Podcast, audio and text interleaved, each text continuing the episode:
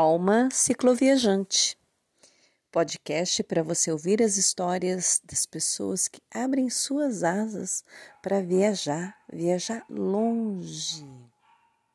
Continua com a gente que hoje vai ter história.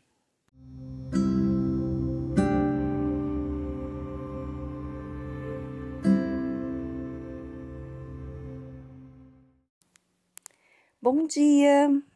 Hoje o episódio 55 vai ser comemorativo. Eu já tenho até dois episódios já no forninho para soltar.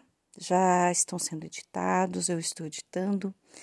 Mas como isso ainda vai levar um tempinho para fazer com muito carinho, eu resolvi vir aqui gravar um solito em homenagem ao número 55, que é a idade que eu acabei de fazer, agora no último dia 11. E só para brincar um pouco, Suzy Saito, SS 5555, tem tudo a ver. Vocês não acham?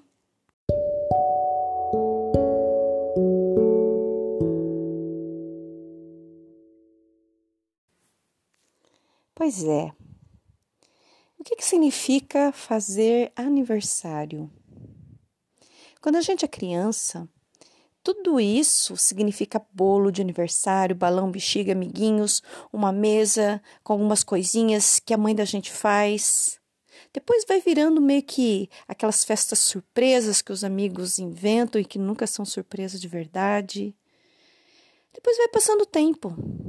As meninas adolescentes, quando você pergunta a idade delas, elas nunca falam, ah, eu tenho 14 anos. Elas sempre respondem, ah, eu vou fazer 15 num desejo tão característico dessa idade de que de querer ter uma idade a mais. O tempo vai passando e a gente vai mudando os conceitos do que é fazer aniversário. Pois é, pois é, pois é. Para mim hoje, fazer aniversário é um lembrete para eu nunca deixar de comemorar a vida. Essa vida que vem em envelopinhos fechadinhos, um a um, um por dia, para a gente abrir só na hora que ele começa, sem ter a mínima ideia do que, que esse envelope está reservando. Você pode até ver e vislumbrar de longe uma caixa cheia de envelopes você não sabe quantos tem, você não sabe o que eles contêm, mas eles estão ali e você só pode abrir um por um de cada vez. A minha vida mudou tanto, tanto, tanto e tanto já. Se alguém me contasse, e eu vou falar algo que parece um pouco clichê, se alguém me contasse há 10, 20, 30 anos atrás o que, que a Suzy estaria fazendo hoje, eu duvidaria. De algo que eu mantive, eu acho que essa Suzy serelepe, essa Suzy inquieta, isso eu sempre fui. Mas eu passei por fases de também de silenciar muito, aquietar e quase enrugar de tanto que a alma se encolheu.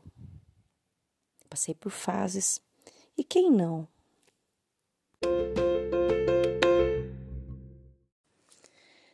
Bom, então eu vou falar um pouquinho para quem não sabe como foi, o que é ou quem é a Suzy. Eu sou a caçula de quatro irmãs e sempre vou falar quatro irmãs, embora Johnny tenha resolvido dar um tchauzinho meio apressado, meio antes da hora pra gente nesse ano. E não dá para falar dela sem a voz embargar. Somos quatro filhas de um casal da dona Estela e do seu Paulo. Morei a vida inteira num bairro daqueles bem antigos da minha cidade, onde as casinhas eram de madeira. Ali eu brinquei muito de betes, de esconde-esconde, de bola queimada. E nos esconde-esconde a gente subia nas árvores mais altas, onde o pegador sabia que estava todo mundo lá, que nem macaquinho pendurado nos galhos, mas não sabia identificar quem que era. E a gente ficava ali tirando marçarro. As brincadeiras de betes, então, a minha rua era uma descida, quando a gente conseguia betear para bolinha, aquelas bolinhas ocas de plástico correrem para baixo, nossa, Era só a bateção de Betis, contando, contando, contando, contando, cuspia no pau do Betis e saía correndo. Quem nunca brincou disso? Pois é. Aí, numa certa idade, depois de ter frequentado a escolinha do bairro, da primeira à quarta série, eu mudei para o colégio grande, que era no bairro ao lado, um pouquinho mais distante, onde a gente ia a pé. E ali eu aumentei meu círculo de amizades, principalmente porque todos os meus amiguinhos ficaram na escolinha de madeira e eu fui para aquele colegião gigante, sem conhecer ninguém. No começo eu ficava até intimidada, tipo, na hora do recreio, ficava meio sozinha, até que eu fui me soltando e fazendo as amizades. Isso foi da quinta até a oitava série. E no ensino médio, que era o colegial, fui fazer magistério. E essa decisão foi porque eu era ginasta da quinta e oitava série eu conheci aquela que seria uma segunda mãezona, Dona Ilci, que foi a nossa técnica de ginástica olímpica. E por isso eu planto tanta bananeira até hoje. E até hoje eu faço essas paradas de mão. É como se fosse um gesto de rebeldia, de resistência e de fortaleza de manter comigo aquilo que eu fui e sempre serei. Uma pessoa de cabeça virada para baixo. Não podia perder essa brincadeira, né? Ver o mundo de cabeça para baixo, de pernas para o ar. Aí eu mantive. É um completo, é um pacote de tantas coisas que tem essa imagem da Suzy virada de cabeça para baixo, plantando bananeira, fazendo uma parada de mãos, ou mesmo a parada de cabeça, que é como um ato de resistência mesmo de eu nunca me esquecer o que eu sou, o que eu fui e de manter o equilíbrio. Difícil, hein? Equilíbrio? Eu?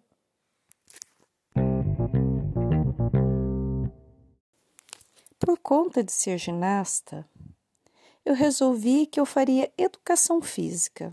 E por conta de resolver fazer educação física, eu fui me preparar durante o colégio magistério para ser professora.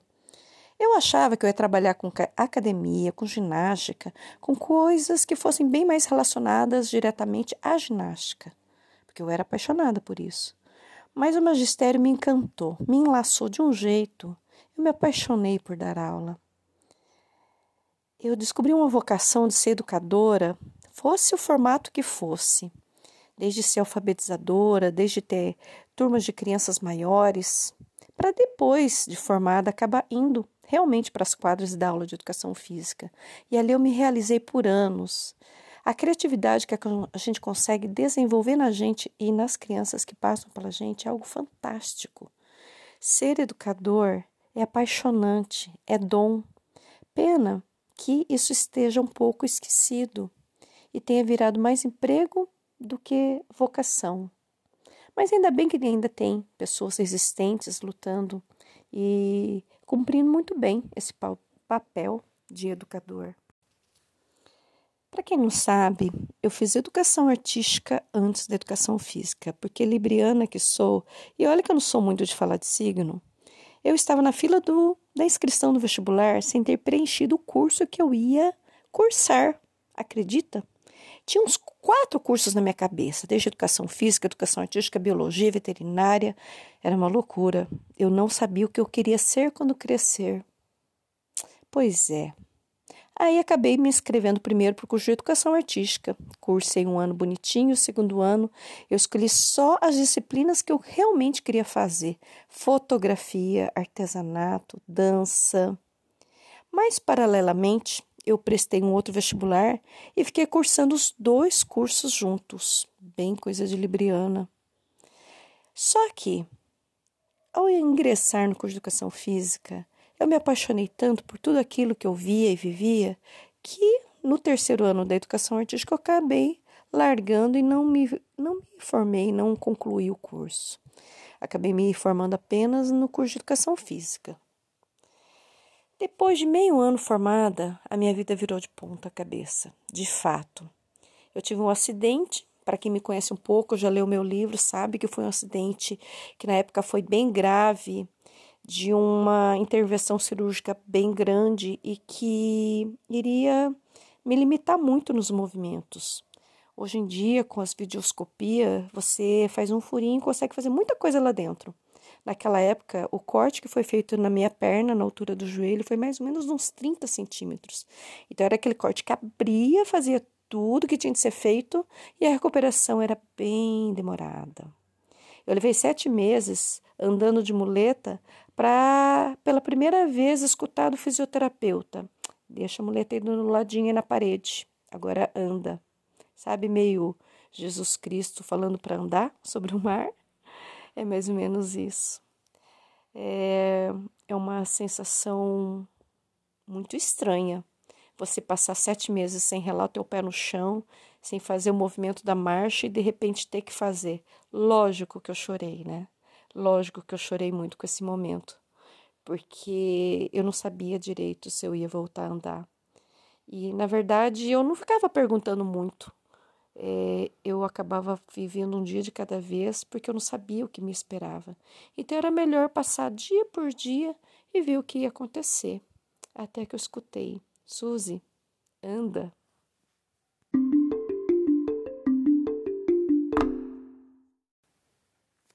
Eu acho que eu levei tão a sério isso que eu nunca mais parei. Bom, se bem que eu passei uns oito anos sedentária, eu voltei a andar, passei a ter uma vida comum, é, eu me casei, tive uma filha, tive um filho e passei a fazer as coisas corriqueiras.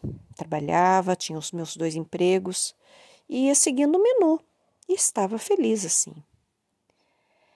Passou algum tempo, eu acho que aquilo que tem dentro da gente vem, por mais que esteja abafado, vai vindo com tudo para fora. E chega uma hora que é que nem vulcão, vem à tona, feito uma erupção, e não tem o que possa conter.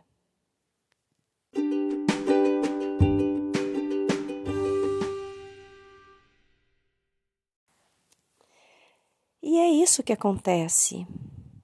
Janelas são pontos de descanso e de contemplação que tem um parapeito onde você se debruça e olha longe, longe, longe, longe. E aí o teu coração começa a te contar em segredo as coisas que ele deseja.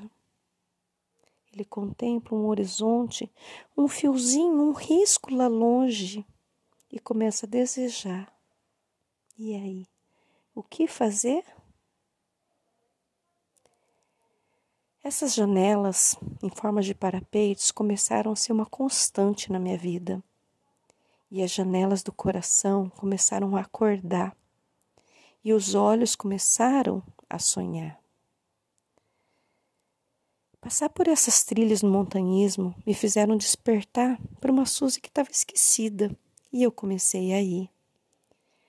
Voltei a praticar algo que era a coisa que eu mais fazia quando eu era jovem: acampar, acampar selvagem.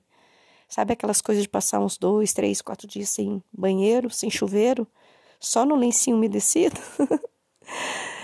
para quem não é dessa área deve achar um horror, mas para a gente é sinônimo de pura liberdade. E aí eu comecei a passar por um caminho sem volta.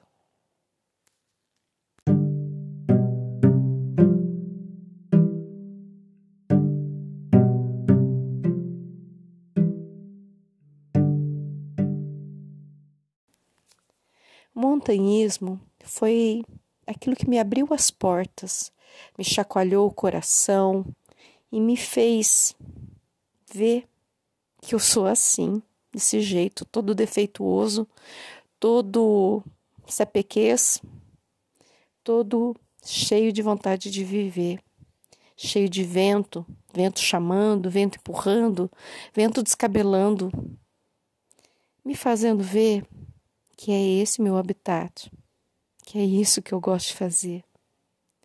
O montanhismo me convidou e eu abracei o convite. E depois disso, muitas coisas vieram, muitas, muitas e muitas.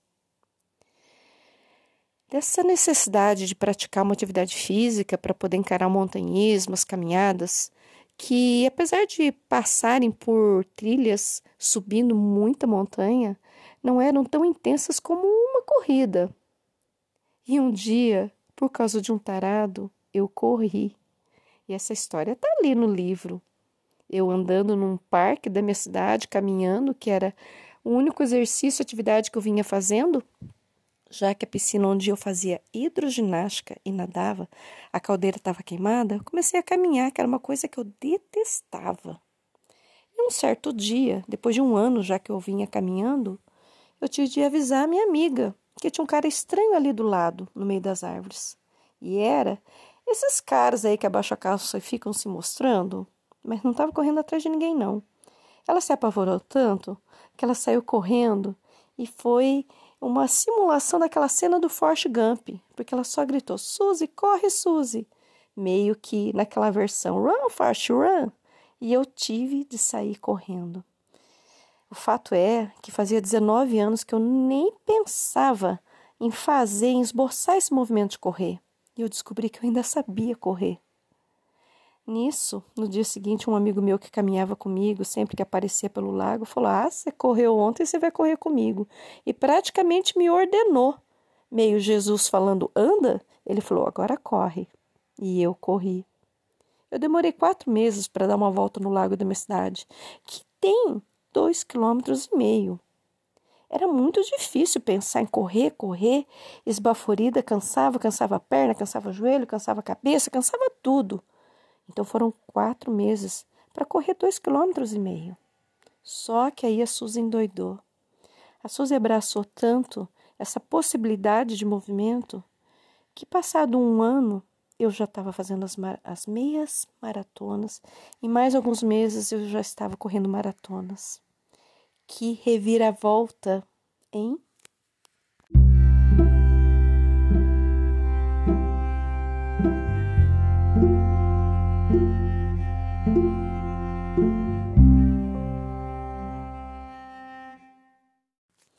Bom, para dar um pulo no tempo, para não ficar falando tanto e tanto e tanto e tanto, eu comecei a correr, eu tinha 40 anos. E a bicicleta era algo que ficava do lado, mas eu não aceitava não como uma possível paixão. Eu queria era correr. E nos momentos que eu recebi ordens do médico de não correr mais, porque se eu continuasse assim eu ia parar de andar, eu só queria correr mais, mais e mais e mais até não poder mais. Chegou um certo tempo que a bicicleta acabou vindo, melindrosa, faceira, e me encantou. E eu abracei. A bicicleta no formato de mountain bike me possibilitou amizades, alegrias, passadas por trilhas e muito aprendizado. Os meninos com quem eu pedalava me ensinavam tudo: as trocas de marcha, a posição da gente no banco, no selim, a, a, calibragem dos pneus em terra, em asfalto, e era muita risada, era muito divertimento, muita amizade, muito companheirismo. Foi um tempo muito bom do mountain bike, lá por 2013. Depois disso, eu já tinha uma coceirinha de uma pulga de muitos anos atrás, que era um tal de cicloturismo. Isso aí já tinha entrado para a vida de alguns amigos meus lá por 98, quando Antônio Olinto vinha para a cidade para dar algumas palestras. Mas os meus amigos já andavam de bicicleta e eu, coitada, eu era apenas uma sedentária. Jamais pensei que um dia isso era uma coisa para mim. Passados todos esses anos, em 2014, eu comecei a ter essa pulga cada vez coçando mais a minha orelha. E aí eu decidi, vou escrever um livro Livro de quê? Livro de viagem, né? Que viagem? De bicicleta. E aí eu comecei a definir por onde é que eu ia passar. E escolhi a terrinha que eu amo tanto, que é Santa Catarina.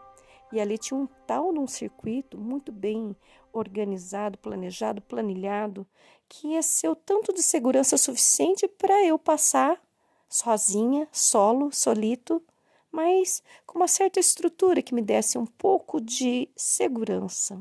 E eu fui. Em janeiro de 2015, estava lá eu, a Suzy, solito, na sua magrelinha, com seus alforjes, bolsinha de guidão, um celular topíssimo da época, com um armazenamento, com autonomia suficiente para eu escrever tudo no celular, fotografar, registrar tudo que eu precisasse para o livro e me dar a segurança do GPS e da localização.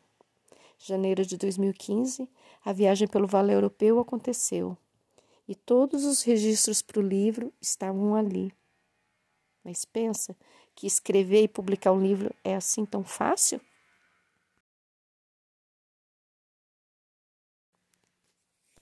A gestação foi longa. Foram praticamente cinco anos para o livro vir para o mundo.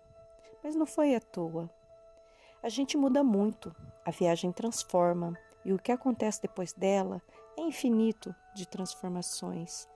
Se a Suzy tivesse publicado o livro logo após a viagem, com certeza não teria nada a ver com esse livro que está aí, lindo, lindo, tão coração. Não é à toa que as coisas acontecem. Tudo que aconteceu nesses anos todos até o livro realmente sair foram aprendizados, foram enriquecimentos. Eu conheci muita gente do cicloturismo nesse meio do caminho que eu nem fazia ideia que existissem naquele tempo lá atrás. O livro veio e veio lindo. E aí, o que, que veio depois disso? A minha primeira cicloviagem aconteceu em janeiro de 2015 e foi no Vale Europeu. Em dezembro eu estava fazendo o circuito das Araucárias. Depois acabei indo para o circuito acolhida da Colônia, ali mais para o sul de Santa Catarina. Fiz também o Costa Verde Mar, que pega litoral e serra, ali para o interior. Fui conhecer o desafio de Anitta esse ano, fui conhecer a Rota dos Imigrantes agora há pouco tempo, há duas semanas atrás. E fiz alguns outros solitos aí, pelo litoral do Nordeste, Recife Maceió, Bahia. Volte e meia, tô pegando a bicicleta, pondo no busão, fazendo alguns trechos aí que não são circuitos, mas são caminhos. Põe no busão, põe no carro, põe no avião e tô indo por aí. Também já viajei um pouco fora do país com a bicicleta, levando no carro e fazendo trechos alternando carro e bicicleta, pela Europa também, pela Itália por, e pela Espanha e por Portugal. E na Itália foi bem interessante porque a gente tem que se despir dos preconceitos. Eu aluguei uma e-bike e foi uma sensação maravilhosa. Muito melhor do que pegar transporte público ou depender de horários de transportes ou de de outros meios de locomoção, eu aluguei uma bicicleta elétrica que não é barata, mas me deu uma autonomia, uma liberdade de sair passando pela região da Toscana, conhecendo castelo, conhecendo localidades ali que de outra forma não seria. O que, que eu vejo disso tudo? As experiências que eu venho tendo com a bicicleta são as mais vivas, as mais intensas de vida acho que não tem como nominar de outra forma. Eu ganhei tanto com a bicicleta. Eu acho que eu ganhei em me sentir viva, em conhecer pessoas do bem. Lógico que também tem pessoas que não são tão do bem assim, mas essas a gente puxa de ladinho, porque o bem que há em torno da bicicleta é muito maior sejam das pessoas que utilizam a bicicleta para estar tá em cima, montar e sair, para trabalhar, para ir no mercado, para ir para a escola, para buscar seus filhos, ou para dar uns rolezinhos, ou para viajar. E não são só essas pessoas. As pessoas que a gente contata no meio de um caminho, no meio de uma viagem, elas se deslumbram tanto com a bicicleta. A bicicleta por si só, ela tem um encantamento, ela é mágica. E as pessoas se aproximam só para um dedinho de prosa com a gente. E a gente guarda amizades no decorrer dos anos. E a gente olhando para trás, a gente vê que tem pessoas que eu conhecia cinco, seis, dois anos e eu converso até hoje. Como isso é bom, como isso é a riqueza que a gente realmente traz das viagens no lugar de souvenirs que você compra. São preciosidades que a gente não compra, a gente ganha.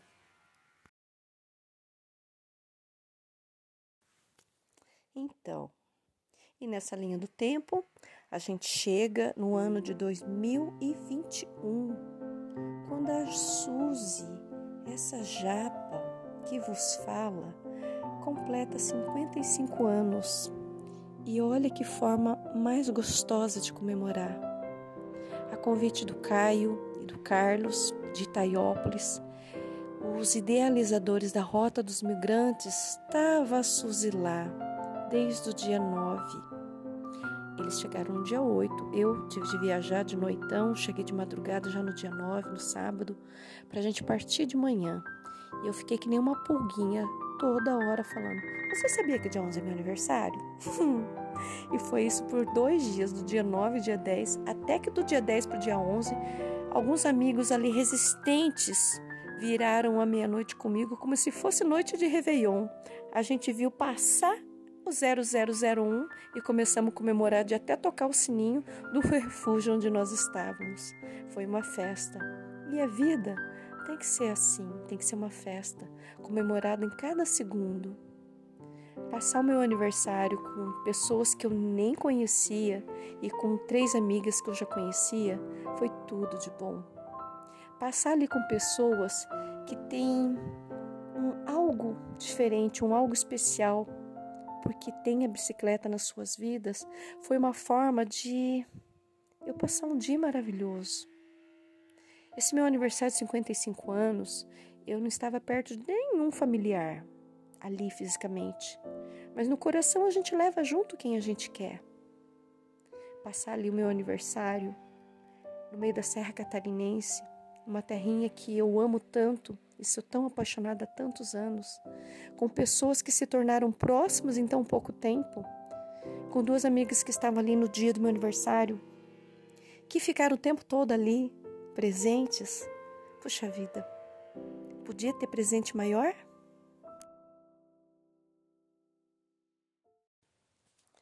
Então hoje eu resolvi. Esse número 55 é meu. Esse episódio 55 tinha de ser para falar dessa idade, 55 anos, que já é metade a mais da vida. E a idade que eu tô hoje. Esse episódio 55 é para comemorar a vida. E quem ouviu até agora, que ouça bem. A gente não tem uma idade certa para começar a viver.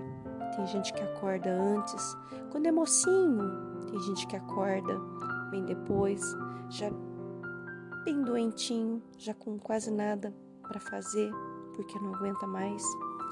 E tem gente que acorda depois de tombos imensos, homéricos, tombos de vida, tombos de coração, tombos de trabalho, tombos de rupturas. E às vezes eu fico pensando, será mesmo que é preciso levar tombos para levantar e começar a viver? Pensa bem.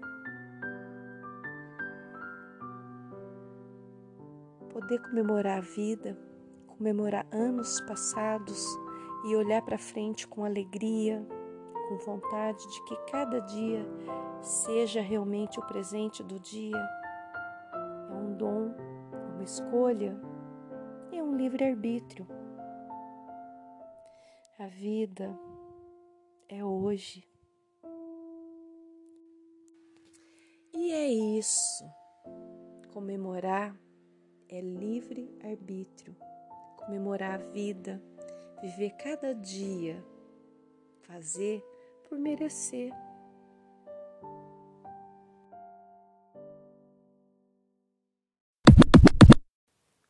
E aí, gostou?